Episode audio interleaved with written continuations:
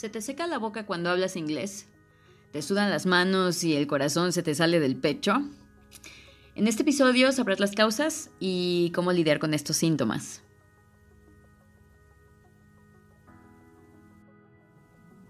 Bienvenida mi querida On Learner a otro episodio más de Own Your English. Qué bueno que me estás sintonizando. Me da mucho gusto.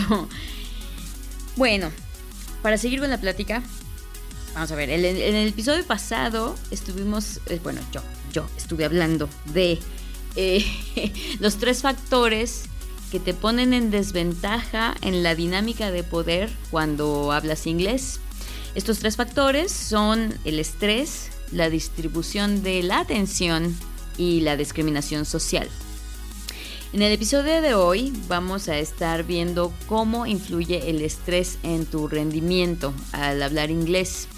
Y bueno, seguramente ya lo sabes, pero no está de más contarlo, ¿no? El estrés. ¿Qué es el estrés? Bueno, el estrés es una reacción fisiológica ante situaciones de peligro, aunque este peligro sea solo percibido.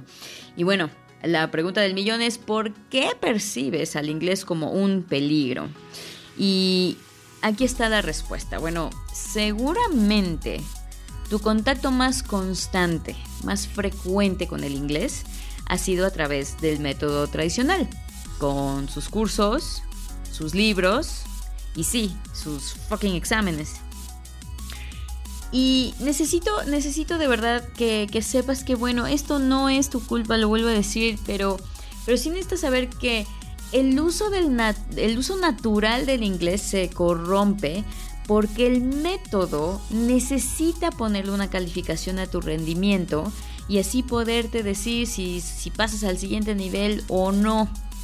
O sea, haz de cuenta que el método tradicional rapta al inglés de su hábitat natural, le rompe los huesitos y lo deforma para que quepa en esta caja pequeña y digerible a la cual se le puede poner una calificación, ¿no? Eh, o sea, dicho de otra manera, eh, después de tantos años de lidiar con el método tradicional, en vez de que relaciones al inglés con oportunidades de comunicación, ahora lo relacionas con una calificación que a su vez la relacionas con perfección. Y bueno, ¿a quién no le va a estresar ser perfectos o tener que ser perfectos, no? Entonces, eh, y bueno, ¿cuáles son los síntomas del estrés? Bueno, los síntomas del estrés nos afectan en todos los aspectos, desde lo físico, pasando por lo emocional, también afectan nuestra capacidad cognitiva y obviamente nuestro comportamiento también. Y ahorita me quiero enfocar en los síntomas físicos porque son los que desatan todo lo demás. Y algunos ejemplos de los síntomas físicos del estrés son la sudoración, respiración rápida, palpitaciones. Eh, a mí se me seca muy cañón la boca, no sé por qué. y bueno, estoy segura de que, de que has sentido estas reacciones físicas cuando estás hablando inglés. O sea, de verdad yo los veo a todos los días a mis alumnos, los veo sufriendo cuando les toca hablar inglés, ¿no? Y luego, luego empiezan a sudar, eh, empiezan a respirar y bueno, de ahí se desencadena todo lo negativo. Lamentablemente no puedo decirte que el estrés se va a desaparecer de la noche a la mañana. No hay una píldora mágica para esto. Para muchos el estrés es una constante al hablar inglés y solo se desaparece con mucha práctica, con mucha atención y con una estrategia de distribución de la atención de la cual voy a hablar en el próximo episodio. Pero por ahora necesitas saber que si bien no puedes deshacerte del estrés cuando hablas inglés, sí puedes cambiar tu interpretación de los síntomas físicos.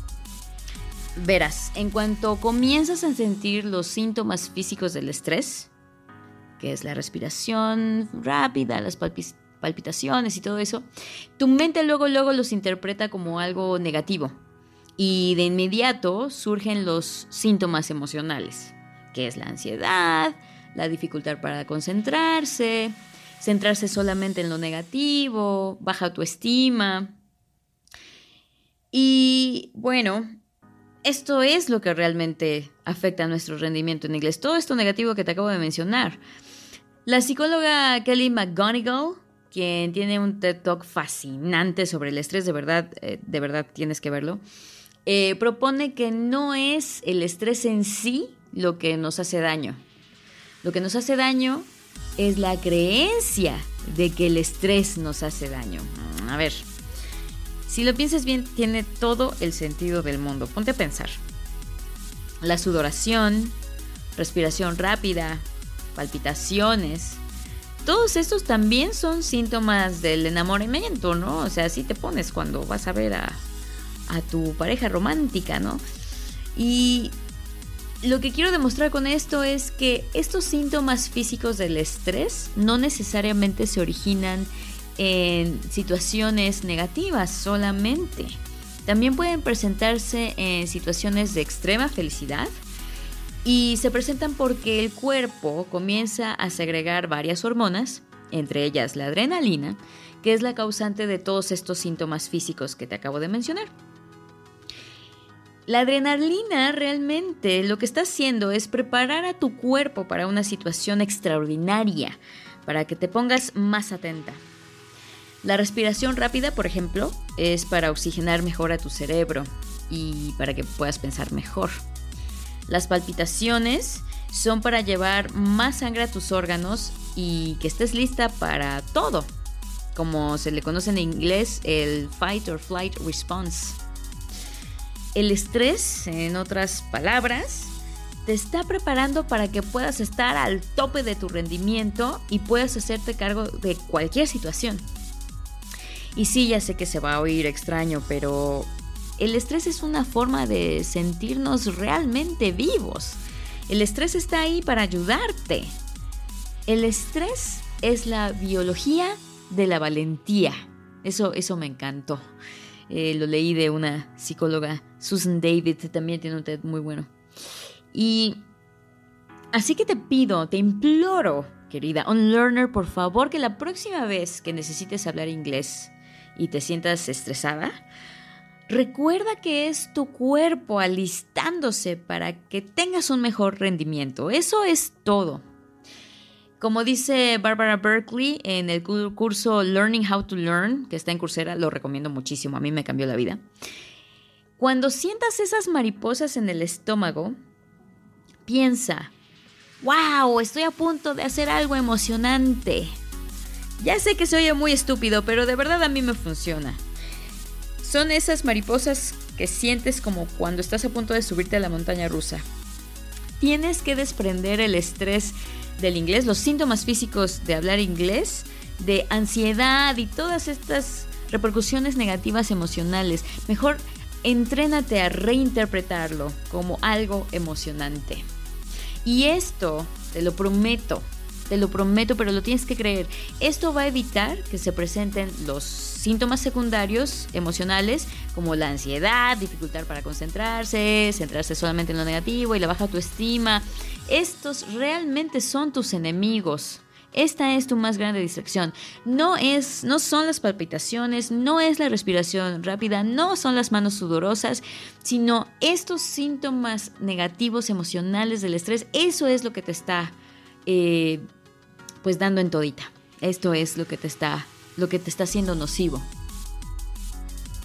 Haciendo mi research para este episodio, me enteré de que aparte de la adrenalina, el cuerpo segrega otra hormona durante tiempos del estrés, durante the fight or flight response, y esta hormona increíblemente es la oxitocina.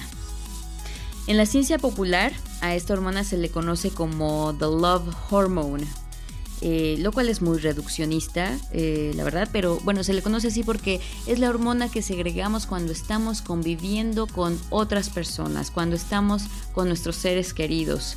Eh, también se segrega cuando, bueno, durante la lactancia y hasta el orgasmo.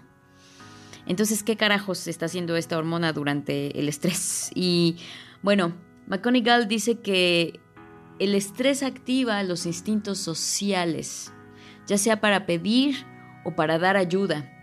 activa la empatía y fortalece nuestras relaciones sociales. Es por eso que, bueno, también se segrega oxitocina. Y yo, yo te recomiendo que a esto le saques mucho provecho. Mira, en vez de concentrarte en tu terrible pronunciación, entre comillas, o tu malísima gramática, entre comillas, necesitas concentrarte en cómo puedes ayudar a tu compañero de conversación. Cuando estamos hablando con una persona nativa del inglés, créeme, créeme que lo último que se le ocurre a esta persona es si se te olvidó la S en he, she and it, si hablaste en pasado simple cuando debiste haber hablado en pasado perfecto. O sea, la verdad es que a estas personas no les importa. Es muy rara la vez cuando esto es necesario. Solamente cuando estás en un examen de inglés. Pero en la vida real, en el 99.9% de las ocasiones, no importa ni tu pronunciación ni tu gramática. Tienes que ver estas interacciones como una buena oportunidad para crear un lazo fuerte con la persona con la que estás hablando. Esta es otra de las, de las cosas del estrés que me parecen maravillosas. Quitar la atención a tus procesos internos y sacarla y ponerla en el prójimo crea fortaleza. Recuerda que procurar interacciones significativas en tu día a día es muchísimo mejor, es mucho más beneficioso que evitar la incomodidad a toda costa.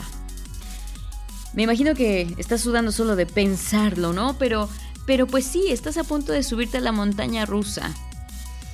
Como dice la psicóloga Susan David, de la que hablé hace ratitito, eh, la incomodidad es el precio de admisión a una vida llena de sentido, e intención. Recuerda que tus emociones son solo información, nada más, no son directivas, no son instrucciones de cómo debes comportarte. Tú eres dueña de tus emociones. Tus emociones no son dueños de ti.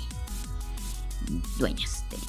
Y esto es mega importante que lo recuerdes cuando estés hablando inglés particularmente. Digo, todo lo que te estoy diciendo se aplica para todo en la vida, pero a mí lo que me interesa es el inglés. Te dejo de tarea para el próximo capítulo que, que lo que nos vemos en el próximo capítulo, apliques esta técnica de reinterpretar tu tu estrés, tus síntomas físicos del estrés. Esa, va a ser tu tarea hasta la próxima vez que nos veamos. Eh, tienes dos semanas para reprogramar la interpretación de tus síntomas físicos. Y bueno, cuéntame cómo te va por mi Instagram at LifeBuildersMX o mándame un mensajito por WhatsApp y, y, cuéntame si te sirvió. Ahora, ¿por qué dije en dos semanas? Bueno, ahí te va. Y esto ya es una confesión que tengo que hacerte, mi querida un learner tengo que decirte que Own Your English estará saliendo cada dos semanas. No cada semana como había pensado. Y bueno, la razón es que me vi muy arrogante si soy Capricornio. Eh, fue mucho más, del, mucho más trabajo de lo que yo esperaba. Y bueno, son dos razones. Esa y la otra es que también estoy preparando cosas increíbles para ti. Quiero llevar este mensaje que tengo a muchas más personas. Quiero que sea más accesible para todos. Y bueno, estas cositas que estoy preparando necesitan de mi atención y mi tiempo. Y estoy decidiendo ponerlas como prioridad. Pero sí, sí, sí. Eh, voy a estar. Voy a seguir con el podcast. Eh, nada más eh, cada dos semanas. Pero aquí voy a estar. Por eso te digo, te recuerdo, por favor, querida OnLearner, tienes dos semanas para poner en práctica lo que acabas de aprender hoy. Y bueno, ya, ya, ya no voy a hablar más, ya. Eh, nos vemos en dos semanas. Cuídate. Recuerda, el inglés te pertenece.